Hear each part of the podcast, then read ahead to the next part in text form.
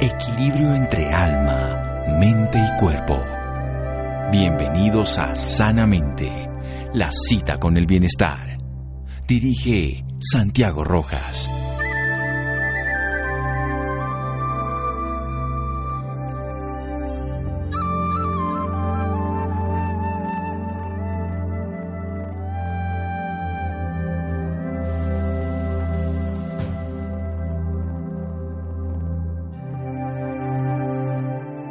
El estrés es causado por estar aquí, pero querer estar allá.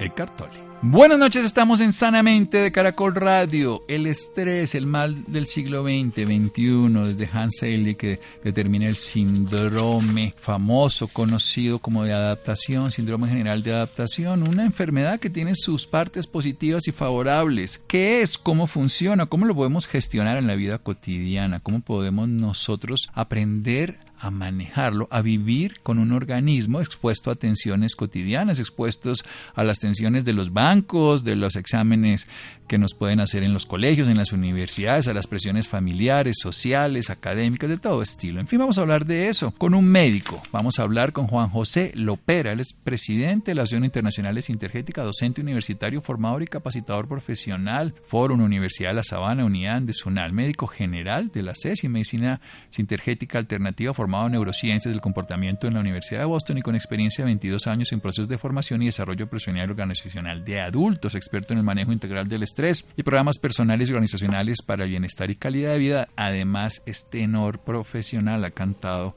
en diferentes óperas en diferentes lugares del planeta, en corales allá en Múnich, en fin, un todo un personaje. Si queremos ver a alguien polifacético, Juan José Lopera será la persona. Doctor Lopera, buenas noches, gracias por acompañarnos aquí en Sanamente Caracol Radio.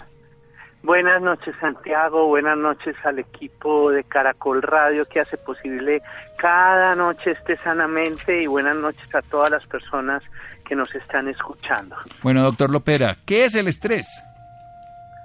Ave María, el estrés es una característica inherente a la vida. El solo hecho de estar vivos, de mantenernos vivos, de extraer de los alimentos y de la respiración la energía necesaria para mantener nuestra existencia, genera lo que biológicamente conocemos por, por estrés. El estrés hace parte de nuestras estrategias de supervivencia, de nuestras estrategias relacionales, de nuestro autoconocimiento. En el fondo, el estrés que se divide en estrés positivo y en estrés negativo, en estrés agudo y en estrés crónico, es una estrategia que desarrolló la biología, la evolución, biológica, por un lado para salvarnos la vida, por el otro para someternos a desafíos, a retos que nos hacen crecer a nivel personal, a nivel espiritual, a nivel intelectual, a nivel relacional y que si los sabemos manejar nos alimentan. Eso quiere decir que el estrés tiene todo un aspecto positivo, pero entonces, ¿por qué siendo tan positivo si una estrategia de la supervivencia, una estrategia para relacionarnos, si es inherente a la vida, si además nos permite a nosotros adaptarnos, ¿por qué le tenemos tanta tirria al estrés y le echamos el muerto? Los médicos siempre, no, eso es por el estrés, no, eso fue por el estrés, uy, qué estresado estoy, qué estrés. Lo estamos entendiendo mal. Claro, eh, digamos que el estrés agudo tiene la virtud de salvarnos la vida. El estrés crónico nos mata lentamente. ¿Por qué? Porque en la manera en que hemos sido educados no nos permitimos hacernos mantenimiento a nosotros mismos, no nos permitimos la pausa, no nos permitimos los momentos de renovación energética. El principal, el sueño la buena alimentación, el ejercicio, los espacios de interacción familiar, los espacios de juego lúdicos, el placer, la fuerza de la sensorialidad cuando miro un atardecer, cuando escucho una buena música, cuando recibo una caricia y me abre el corazón, cuando como un plato delicioso, huelo un perfume exquisito, todas esas cosas en nuestra búsqueda de una productividad máxima las olvidamos y caemos en esa ilusión, en ese engaño que hace que creamos que somos supermanes, que no necesitamos reposar, que esa productividad depende de que estemos siempre activos de una manera financiera, económica, eh, organizacional, pero nos olvidamos de que al ser seres humanos tenemos múltiples dimensiones y en esa unidimensionalidad empezamos a asumir cargas que crónicamente nos van estresando y como no nos renovamos, ese estrés crónico empieza a afectar la circulación, la presión arterial, el colesterol, el manejo del azúcar, el sueño, las relaciones familiares, hace que nos divorciemos, que perdamos el sentido y desde allí vivamos siendo productivos, muy productivos, una vida miserable. Esa es la gran contradicción. En la gran contradicción, vidas miserables siendo productivos. ¿Para qué producimos? Para destruirnos. No. Vamos a hablar después de un pequeño corte aquí en Sanamente de Caracol Radio. Síganos escuchando por salud. Ya regresamos a Sanamente. Bienestar en Caracol Radio. Seguimos en Sanamente.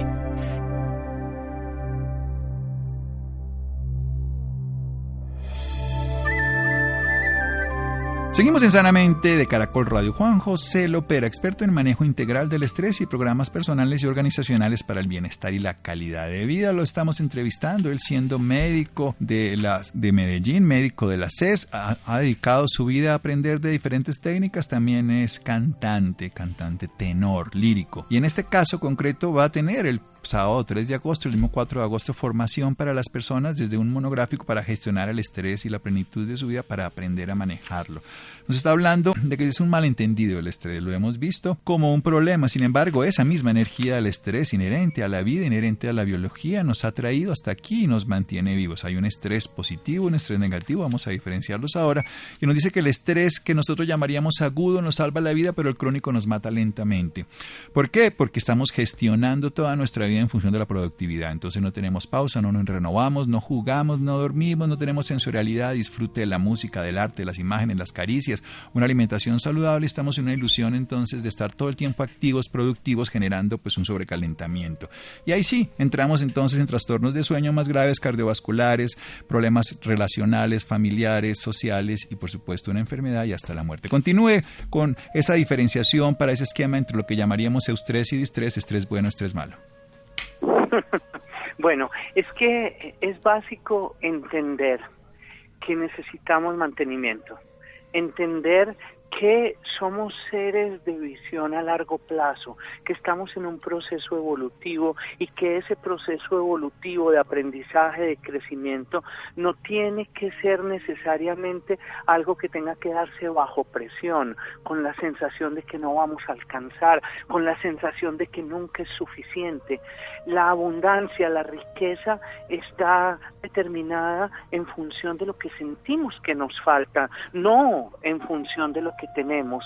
Desde esa perspectiva entramos en un reconocimiento de la bondad, un reconocimiento agradecido en la dimensión de la gratitud frente a la vida y se ha demostrado científicamente que una actitud de agradecimiento, de gratitud, es uno de los principales factores de prevención a largo plazo de los impactos nocivos del estrés crónico.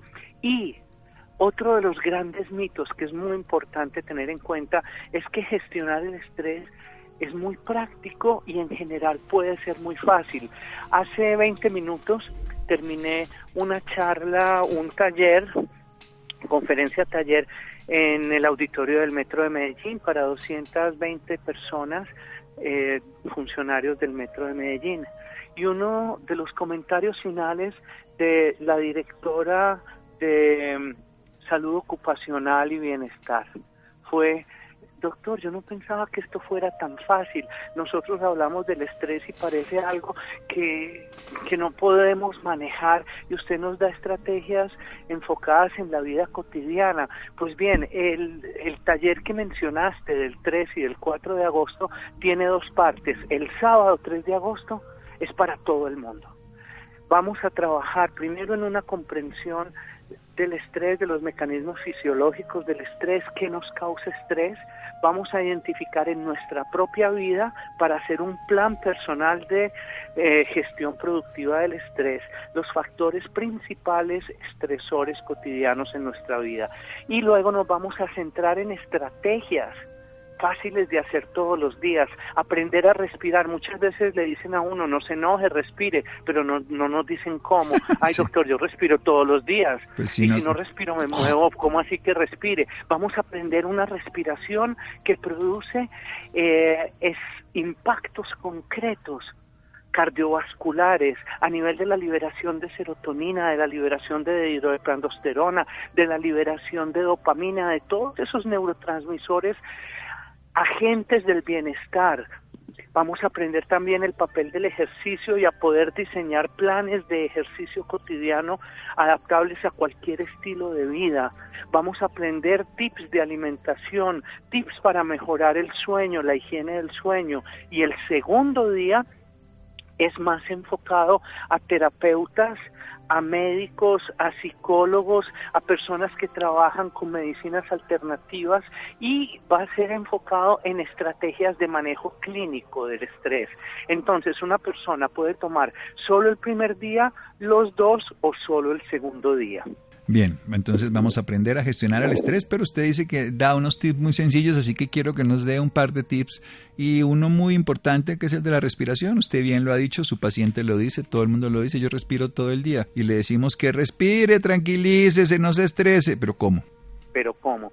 Mira, eh, nuestro cerebro ha codificado un patrón de, de comportamiento que electrofisiológicamente, ¿qué es electrofisiológicamente? Hemos oído hablar del electroencefalograma, el, el, el cerebro está constantemente produciendo actividad eléctrica y el tipo de frecuencia que se registra en esa actividad eléctrica nos habla del estado de coherencia cerebral o no, de un estado de tranquilidad, apacibilidad o de un estado de agitación, angustia, ansiedad, depresión, etcétera pues se ha demostrado que un tipo de respiración rítmica, serena, profunda, asociada a imágenes de recuerdos que me produzcan gratitud, que me produzcan aprecio, que me produzcan bienestar emocional y asociado a imaginar que sonrío desde el corazón. Con esos tres factores sencillos, respirar lenta, profundamente, llevarme mi atención al corazón, imaginar que el corazón sonríe y recordar eventos como el nacimiento de un hijo, como jugar con una mascota, como estar al lado de una cascada bien hermosa. Todos esos eventos van a generar, asociados con la respiración y esa atención en el corazón, van a generar ritmos cardíacos coherentes que van a influir directamente en la producción de neurotransmisores y hormonas en el cerebro y van a aumentar el nivel de bienestar. Nos van a permitir procesar el estrés, disminuir el malestar y mejorar los indicadores de bienestar en nuestra vida. Los indicadores que pueden ser sociales, que por supuesto también es capacidad adaptativa, sueño, vitalidad, bienestar, pero también los de sangre, porque usted bien nos decía que un mal, una mala gestión del estrés, un mal manejo de nuestras emociones, relaciones, productividad, sueño, habilidades diarias va a llevar a que tengamos colesteroles alterados, enfermedad cardiovascular, hipertensión y, y diabetes. O sea que un trabajo sobre la mente, regulando, usted dice algo fundamental, partiendo desde la gratitud con una prevención prevención de los impactos de lo que se llamaría el estrés crónico de la gratitud y, cambiando un patrón a través de la respiración. Vamos a hacer otro pequeño corte y en un momento continuamos con usted, doctor Juan José Lopera, para que nos explique un poco más del estrés y nos regale otro tip que ahora en un momento lo escucharemos después de este corte. Síganos escuchando por salud. Ya regresamos a Sanamente. Bienestar en Caracol Radio. Seguimos en Sanamente.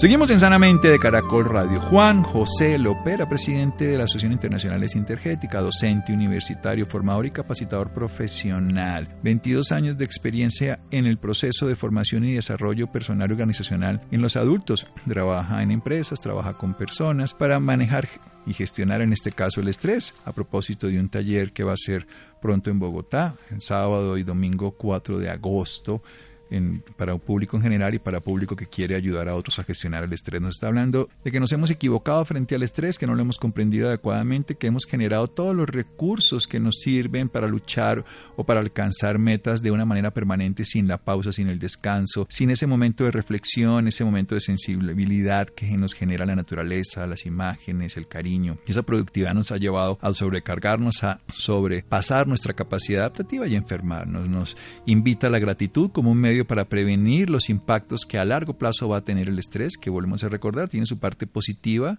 incluso en la parte aguda nos salva la vida, pero su parte negativa, crónica, persistente, no procesada y no adaptativa, que nos lleva a enfermarnos y hasta la muerte. Todos tenemos unos ritmos y el ritmo que nos lleva a la vida, además del del corazón, es el de la respiración, una respiración rítmica, serena, profunda, que al tiempo se lleve desde la atención a sonreír desde el corazón con imágenes de la sonrisa, pero sobre todo con imágenes de gratitud, apacible, recuerdos, el nacimiento de un hijo, hacer que esos ritmos vayan cambiando, esos nuevos ritmos generan unas ondas coherentes cardíacas, ese ritmo cardíaco coherente, esa variabilidad adecuada al ritmo cardíaco va a hacer que haya liberación de neurotransmisores, haya un equilibrio y tengamos una gestión adecuada del estrés. ¿Qué otras estrategias podemos tener, doctor Juan José Lopera? A ver, una muy importante. La mayor parte de las veces cuando hablamos de estrés pensamos en sobrecarga de trabajo pero, y lo vamos a ver en el taller, uno de los factores principales en la generación de estrés es el estrés emocional que se deriva de nuestros resentimientos. Vamos a trabajar sobre el resentimiento porque el resentimiento es como si nos planteáramos ante la vida en deuda, como si pensáramos que por el hecho de haber sufrido, la vida tiene una deuda con nosotros o la persona que fue causa de nuestro sufrimiento, hubiera adquirido una deuda para con nosotros y hasta el momento en el que la pague, no vamos a tener paz, no vamos a tener eh, calma, no vamos a tener armonía y vamos a estar siempre pensando en eso una y otra vez generando amargura, generando malestar. Entonces, por ejemplo, una recomendación para que comencemos y luego la profundizamos en el taller es que hagamos una lista de los pequeños o grandes resentimientos que cargamos con nosotros, de aquellas personas o situaciones o empresas o colectivos que creemos que nos han vulnerado y han dejado una herida, frente a los que creemos que la vida adquirió una deuda para con nosotros. Y nos preguntemos en primer lugar, ¿cuánto mejoraría mi bienestar si yo no tuviera este resentimiento? Pues yo sí creo que cuando... Uy, increíble, porque Nelson Mandela decía, no perdonar es como tomarse un vaso de veneno esperando que el otro muera, o sea, uno se está haciendo daño. Claro, y además el problema es que cuando yo empiezo, ya sea por olvido, por resolución, empiezo a, a sanar ese resentimiento, cuando la herida empieza a cerrarse, yo para activar la deuda me la vuelvo a abrir vuelvo a sufrir, vuelvo a recordarlo, vuelvo a recriminar a la persona, vuelvo a generar un estado de sufrimiento continuo y crónico por el simple hecho de justificar esa deuda ante la vida. Pero no me doy cuenta que el primero que sufre soy yo. Entonces, si yo simplemente hay cosas que ya la vida no me va a poder, entre comillas, pagar o reparar, y yo las entrego, yo digo, bueno, esto que me enseñe por lo menos algo positivo y con eso que la deuda sea saldada. En ese momento la liberación que sucede en mí es suficiente para transformar mi vida. A muchas mujeres que esperaban eh, que el asesino de su hijo fuera justiciado en la silla eléctrica en Estados Unidos, al salir de la, de la Administración de Justicia les preguntan si ahora se sienten bien, han coincidido todas esas personas, hombres y mujeres, en decir, ay, no era lo que yo esperaba, el dolor continúa, ya murió esa persona, yo pensé que con esa venganza, entre comillas, o ese pago judicial de su deuda ante la sociedad, iba a haber una, una sensación de liberación, una sensación de paz, pero nunca la hay.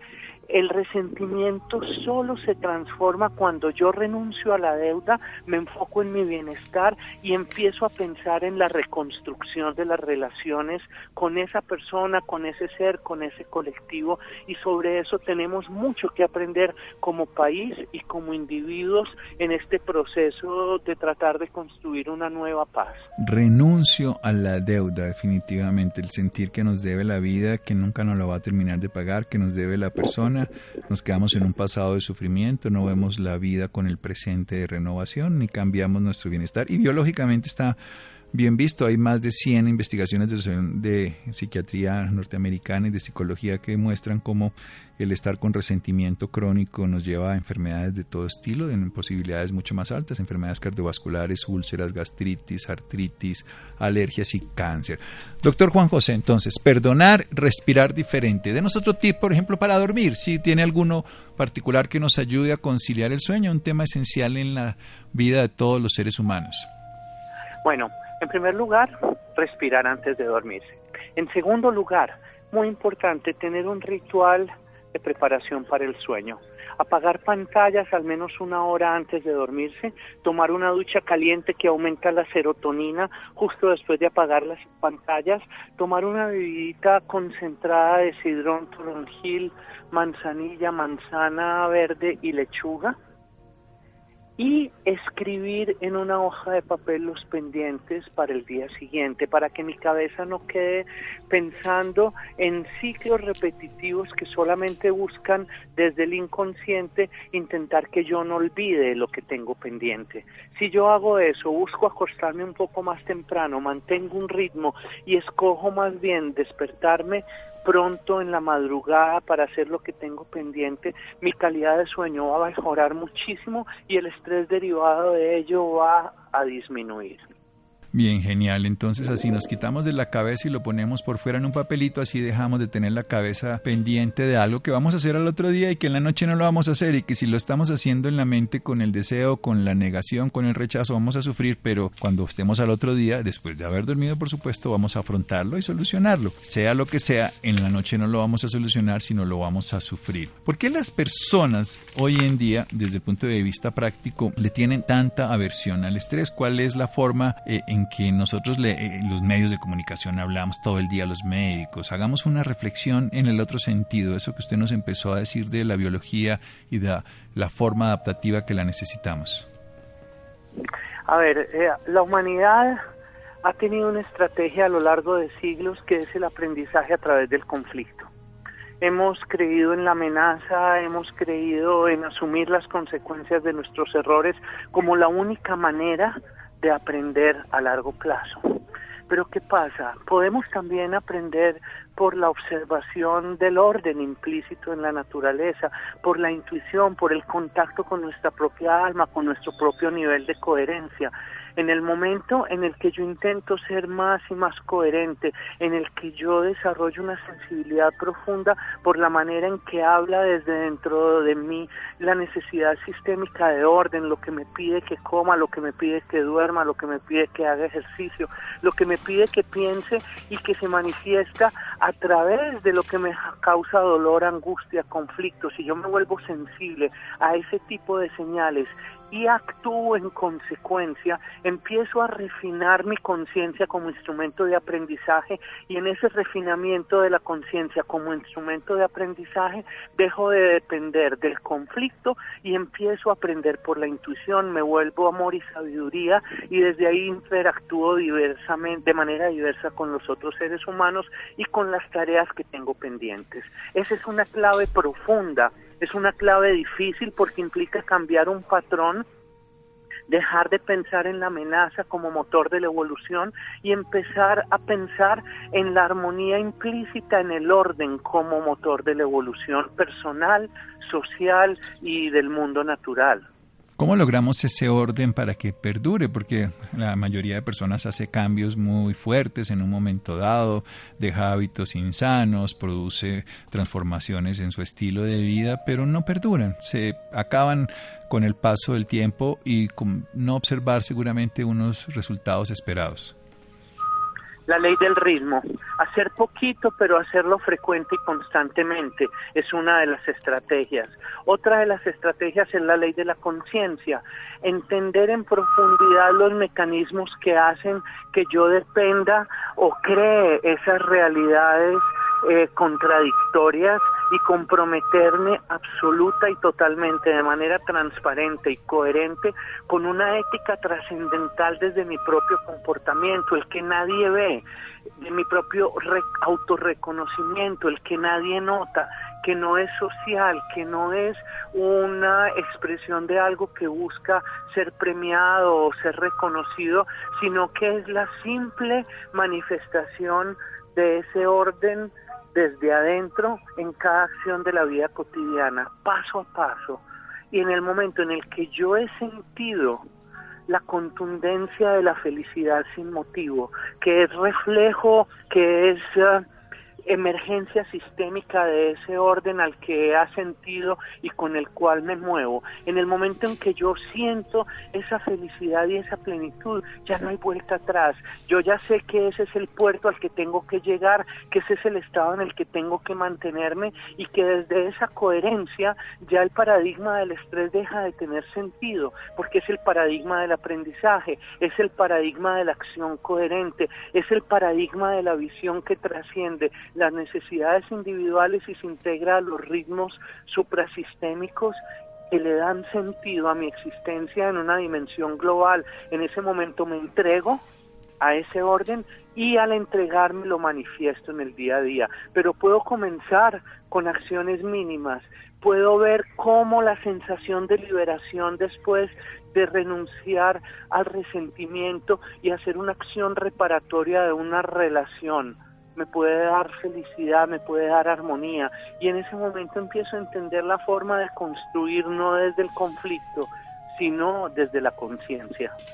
Construir no desde el conflicto, recuperar un orden implícito, la naturaleza, desde la biología, desde el universo, tiene un orden y es poner a que esa conciencia se exprese a través de nosotros. ¿Dónde va la música aquí? La hemos simplemente tocado tangencialmente, pero usted es un músico integral. La música es ritmo, la respiración rítmica es música, el latido rítmico del corazón es música. La música es la música de la naturaleza cuando salgo a caminar por el pasto, por el campo y escucho el canto de los pájaros, escucho el sonido de la cascada, eso también es música y la música para manejar estos estados también puede constituirse en adagios largos del periodo barroco que van construyendo un estado de conciencia en el cual es fácil desarrollar el estado de serenidad y armonía profunda. Entonces yo puedo utilizar diferentes tipos de música que tienen diferentes tipos de pulsos, diferentes tipos de ritmo, diferentes tipos de armonías y melodías y hay un gran conocimiento acerca de eso que operativiza el uso de la música en las estrategias para control y transformación del estrés para control y transformación del estrés, para una vida más saludable y en este caso para disfrutar todos los dones de la naturaleza que se nos dan en cada instante. Los interesados en el monográfico Gestión del Estrés y Plenitud de Vida, que va a ser presencial y online, sábado 3 y domingo 4 de agosto del 2019, recordemos online también, aunque esto va a ser en Bogotá de 8 a 5 de la tarde, pueden escribirle jilopera arroba yahoo.com, ese es el correo, jjlopera jjlopera.yahoo.com. Juan José, sí, jjlopera.yahoo.com, escribir a este correo electrónico para las personas interesadas. ¿Algún dato más de alguna red social o algún teléfono para personas que quieran llamar? ¿O alguna página web? Eh, por el momento, por el momento ese dato, el teléfono es el 317. Sí. 841. Sí. 5983. Sí eh, por favor dejar un mensaje porque yo muchas veces ¿En estoy dando talleres Sí, en WhatsApp. Muchas veces estoy dictando talleres o atendiendo pacientes, entonces eh, si se me acumulan llamadas es mucho menos eficiente que si recibo un mensaje y envío la información inmediatamente. Sí, mejor un WhatsApp 317-841-5983, 317-841-5983 o jjlopera.yahoo.com, jjlopera.yahoo.com. Monográfico Gestión del Estrés nos ha explicado la importancia de los ritmos de vida, el ritmo de la música, el ritmo del corazón el ritmo del movimiento, el ritmo del universo, colocarnos con los ritmos de la vida equilibra nuestros propios ritmos biológicos. Eso nos llena de energía y nos mejora la salud, equilibrando nuestras capacidades. Doctor Juan José Lopera, muchas gracias. Muchas gracias Santiago, un saludo muy especial a todo ese equipo tan maravilloso que te ayuda día a día y muchas gracias a todas las personas que escucharon y por favor muélvanse multiplicadores de estos conocimientos tan sencillos que así generamos una onda de armonía social, de productividad sin fricción, de, abundancia compartida. Eso es para todos y de todos. Muchas gracias. Seguimos en Sanamente de Caracol Radio. Síganos escuchando por salud. Ya regresamos a Sanamente. Bienestar en Caracol Radio. Seguimos en Sanamente.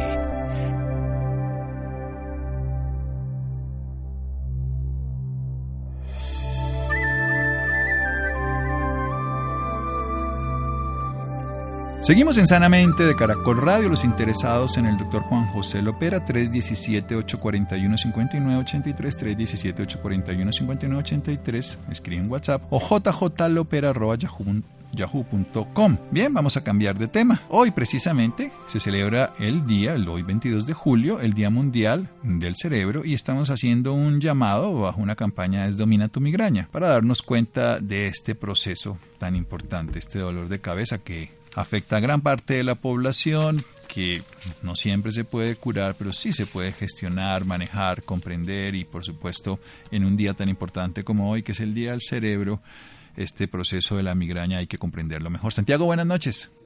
Buenas noches Santiago para usted y para todas las personas que nos sintonizan a esta hora. La migraña, considerada como un desorden neurológico que se manifiesta como cefaleas recurrentes con ataques de dolor que duran de 4 a 72 horas. Para hablarnos más de ese tema, esta noche nos acompaña el doctor Galo Salvador, médico, psicoterapeuta, psicofarmacólogo, diplomado en medicina, mente y cuerpo, director científico de Novartis Andes. Doctor Galo Salvador, buenas noches y bienvenido a Sanamente.